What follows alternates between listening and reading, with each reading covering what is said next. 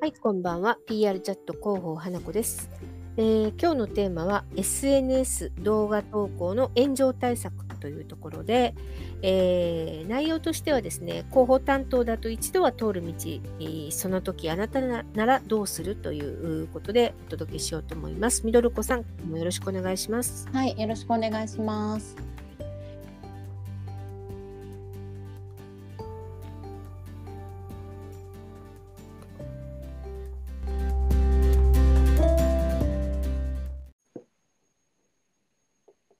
はい、では SNS ということでですね、はい、えー皆さんの会社では、まあ、どういう目的でないろんな目的ありますよね採用だったりとかはい、認知だったりとかありますがどういう目的で、まあ、皆さんこう SNS 運用してらっしゃるのかなと思ってやっぱり採用がちょっと最近では多いのかなと、ね、思ったりんし、てますが、なんか、えーあとまあ、社内でそういう時にこう SNS の活用自体をですね、こう議論したり、もし投稿が炎上したりしたらどうするみたいなことをですね、はい。話し合ったことがあるとかないとか聞いたことはありますかいや、炎上対策までは私もうんあまり聞いたことはないですね。なるほどちゃんとしっかりそこまでやってるところってはい少ない気がします。そうですよね。でもこれからはやっぱり投稿にはですね、やっぱり炎上がつきもの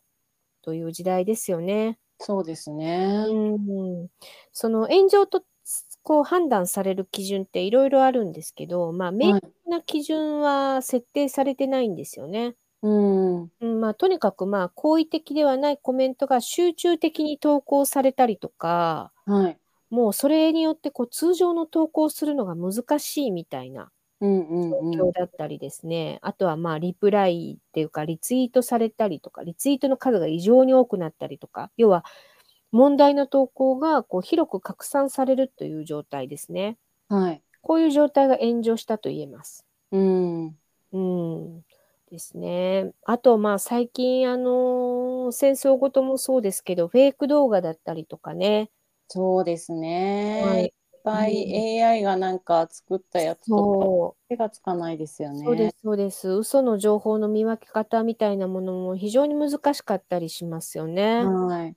まあ今あのそういうこう世界の情勢における AI のフェイク動画みたいなニュースが多いですがもうすぐですね、もうそこにこう一般企業による投稿シーンまで影響を及ぼすんじゃないかなというふうに言われてますね。うん。うんあとはまあ直近で言うと新型コロナだったりとかよくあるのはやっぱり健康情報などの嘘の情報は多いとされてます。ああ、そうですね。広告とかでもね、すごはい嘘、多いです。嘘も多いですよね。うん、遅かれ早かれやっぱりあの自社内でもこう対策を取らないといけない状況はもう目の前かなとも言えますね。うん。うん、一度やっぱり炎上してしまうとですね企業イメージの低下にぐっとこう一気に低下してしまうのでそういったことつながりやすい SNS の炎上なんですけども、はい。まあ、企業としてこう事前の備え要はまあリスクが起こる前潜在的なリスクもちゃんと見つけておいて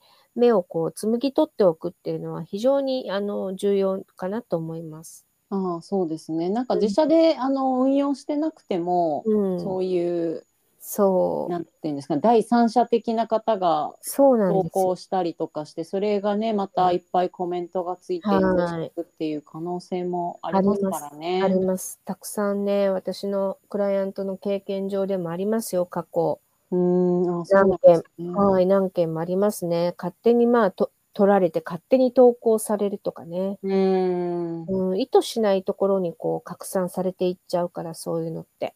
そうですよね。はいなので、まあ、SNS の、まあ、運用のルールとかですねうん。必ずやっぱり作って、えーいらっしゃるとは思いますがそのただまあプラットフォームもね次から次へと変化するので今本当に対応難しいと思います。うん、そうですよね。うんその対応の仕方を間違えるとですね非常にさっきも申し上げたみたいに大きなリスクへ発展していくのではい。しかもやっぱり SNS は自体は刻々と推移しちゃうのでうん。やっぱりトラブルの発生時はそれに応じてえーもう迅速にですね適切な対応を行うとうんうんいうことが必要ですね。はいはい、なので、まあ、もしちょっと話を、えー挟みますがもし SNS でですね炎上したらどうしたらいいかっていうね炎上してしまった場合の対処方法をそういえばお伝えしておきたいなと思うんですけれども、はいえー、と一つはやっぱりあの上司とか適切な部署がありますね危機管理委員会だったりとか、うんうんうんそういうところにまず報告する相談するですね。はいそして、えっ、と、そうですね、早急な事実確認。事実確認です。必ずこれを、もう、慌てちゃって実、事実の確認をするのを、どうしても忘れちゃうんですよね。うーんうん、まあ、とにかく発生した場合には、必ず事実確認をして、しかも、事実確認をするだけじゃなくて、時系列にまとめておいてください。はいこれはもう何が何でも先に対応するべきことです。ホワイトペーパーって言いますね。うーん時系列にまとめる。そして、まあ、ことが非常に大きかったり、社会的に影響を与える場合は、謝罪の場を設ける。うーんただ、まあ、な何が何でも記者会見をしなきゃいけないとかいうことではなくてですね、はこ自社のホームページに書かれ掲げるとかでもいいわけです。いうーんとにかくどこかで謝罪をするはいというのは非常に大事。あまり大ごとにしたくなければ、あの、まあ、ことにもよりますけど、ホームページ上でひっそりとちょっと謝罪文を掲げておくうーみんたいなことをされるといいんじゃないかなと思いますね。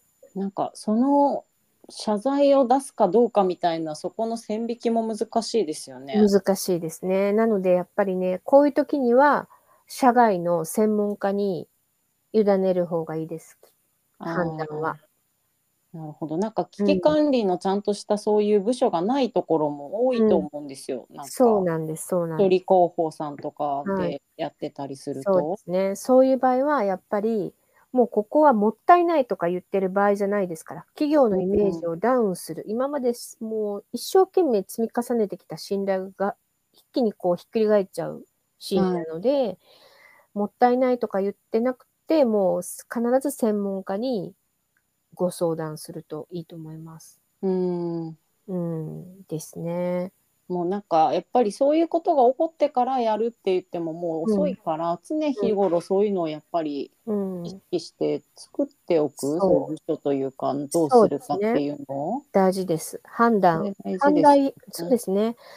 あの、人の感情によっての判断は間違えることが多いので、うんやっぱり冷静に物事を判断できる環境を作っておく。それはひ外部の人で、専門家でもいいですし、社内の危機管理委員会できちんと、まあ、マニュアルみたいなもの、分厚いのはいらないので、せめて最低限のマニュアルは作っておくうん、うんですね。それは非そ常うに、はい。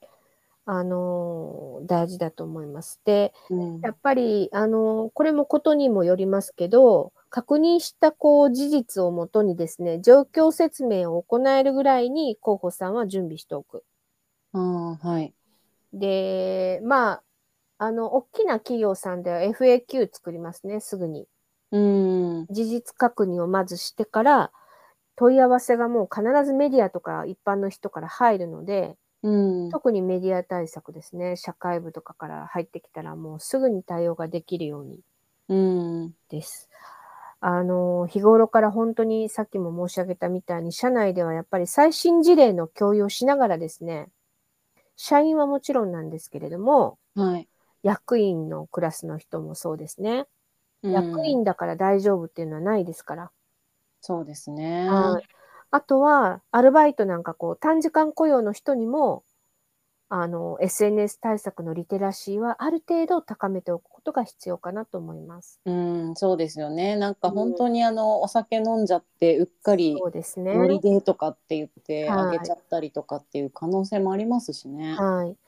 何か起こった時の第一報は、だってこう、広報に入ってくるとは限らないわけですから。うん。うん、なので、そういうホワイトペーパーだったり、FAQ はもう、すぐさま用意しておくと。で、関係各所に電話が入ってきそうなお客様対応、コールセンターとかですね。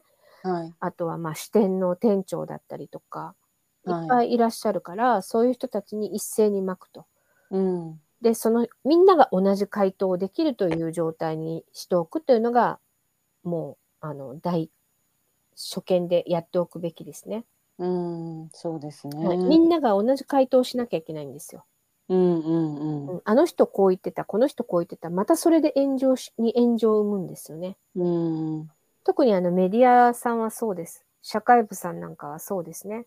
うんさっき言ってたことと違うことをまた別な人が言ってるとかってすぐ指摘が来るので。うんその矛盾をつかれるってことですよそうね。です、そうです。本当怖いですね。うんうん。その、青木防災とかいう会社だったか、X で職場であの飼ってる猫を題材としてですね、いつも投稿が人気で、はい確かフォロワーがですね、6万人超ぐらいだったんですよね。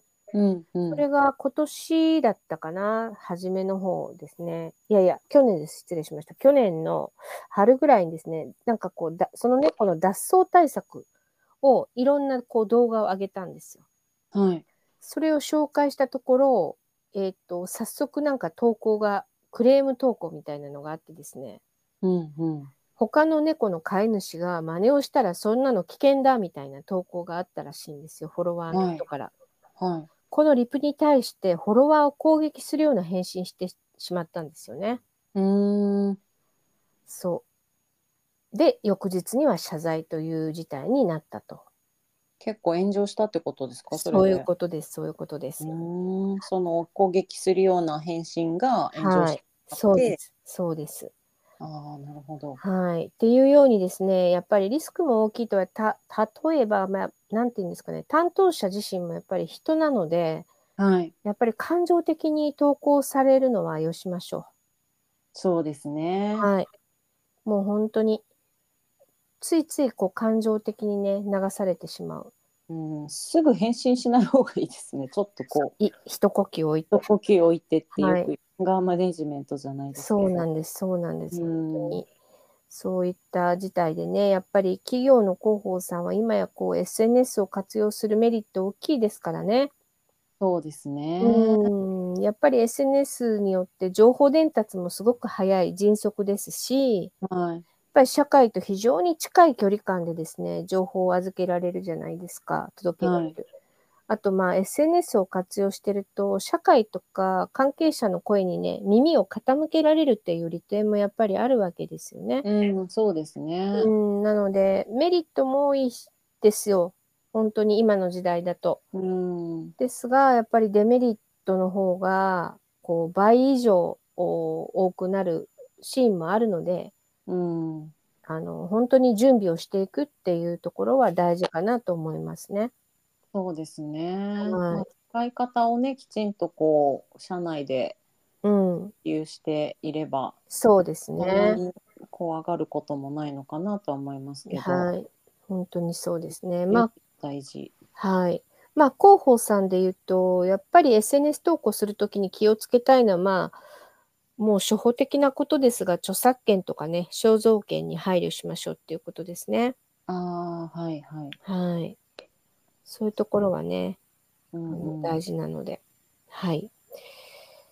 まあ、炎上しやすいジャンルっていうのもあるのでね、ガイドラインとかあるんで、その中では炎上しやすいジャンルでは、一番はやっぱりジェンダーですね。ああうん。今の時代。すねそうです。そううん男女の性差みたいなね、ジェンダーギャップ。あとはは、あるべき家族像とか。うんうんうんう。うんん。あと、こう、男らしさとか、女らしさっていうストレオタイプですね。容姿にとかに関して投稿するとかも非常に多いですしね。ああもう今ね多様性の時代ですからそういう決めつけみたいなのはそうです、そうでいすらっしゃ。いますよね。はい。あとは、まあ、あの、政治的立場とかね、いうろんんなうん保守派とか革新派とかいろいろいらっしゃいますからね。うん。あとは、まあ、地域格差とか宗教とか、うんあとは障害者のとかあの外国人に対する差別意識ですね。はい。この辺りは炎上しやすいジャンルって言われてるので他人事ではないのでもう企業の炎上対策は対処法も含めて皆さんで一度この機会にですね、あの、昨今本当多いですから、ちょっと一度社内で話し合われて、えーちゃんと準備をしておかれることをお勧めしたいと思います。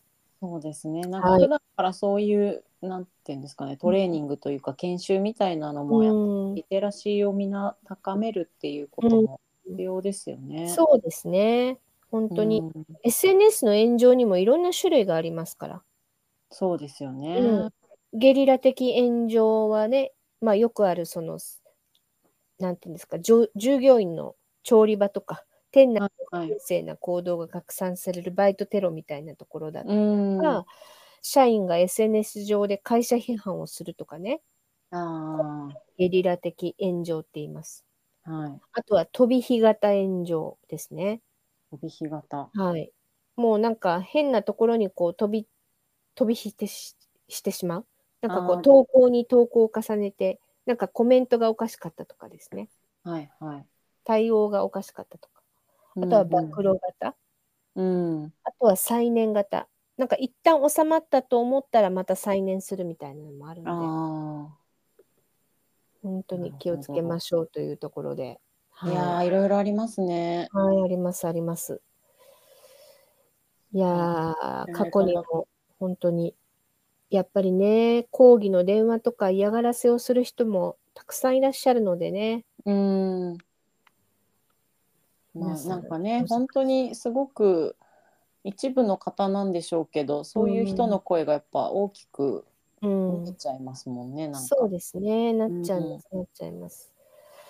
で、やっぱりあの動画とかね、まだその X でテキストで、なんだろうな、こう、炎上してる以上に動画の炎上も怖いじゃないですか。はい。もうずっと残りますしね、ああいうのって。うん。そうですようんね。もう YouTube とかね、なんかリードとか、やっぱりショートムービーみたいなのにもう拡散されると、本当にもう著作権の侵害以外のもんでもないですからね。うん。うんいやー、気を引き締めないとですね。はい、かなり皆さん若い方本当に関わるものとしてそうです、そうです。もう1月もね、終わろうとしまししてますが、はいちょっとここでもう一回気を引き締めて、そうですね。年の初めに炎上しないように、皆さん気をつけてください。はい。はい。以上でしたが、ありがとうございました。はい、ありがとうございました。